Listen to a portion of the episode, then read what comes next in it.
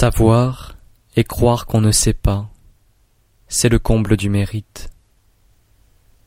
Ne pas savoir et croire qu'on sait, c'est la maladie des hommes.